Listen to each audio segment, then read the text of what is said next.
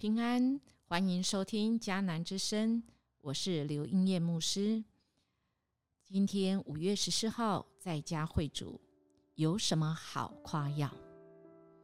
以赛亚书三十七章八到三十八节，其中第啊三十七章的二十九节这样说：“我早已听到你骄傲，你向我发怒，现在我要用钩子穿越你的鼻子。”拿绝环套住你的嘴，你从哪条路来，就从哪条路拉你回去。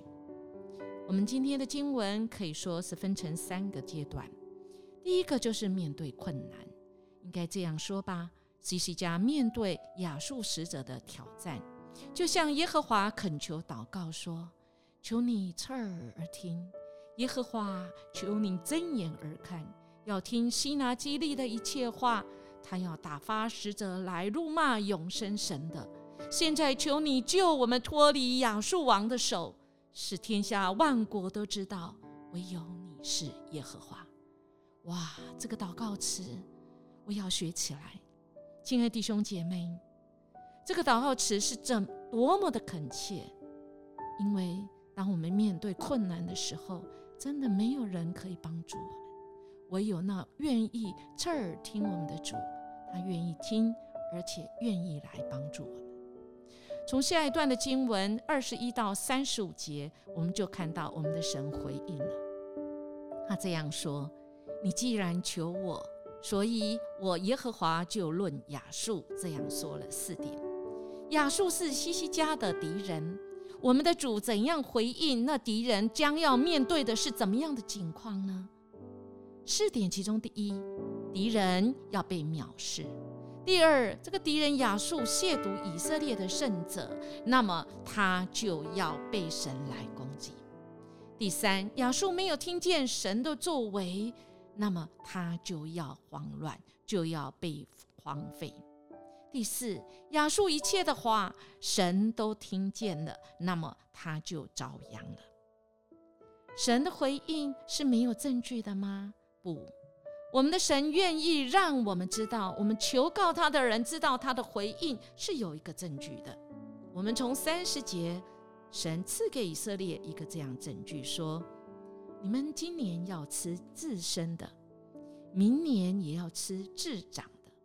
至于后年，你们要耕种、收割、栽植葡萄园，吃其中的果子。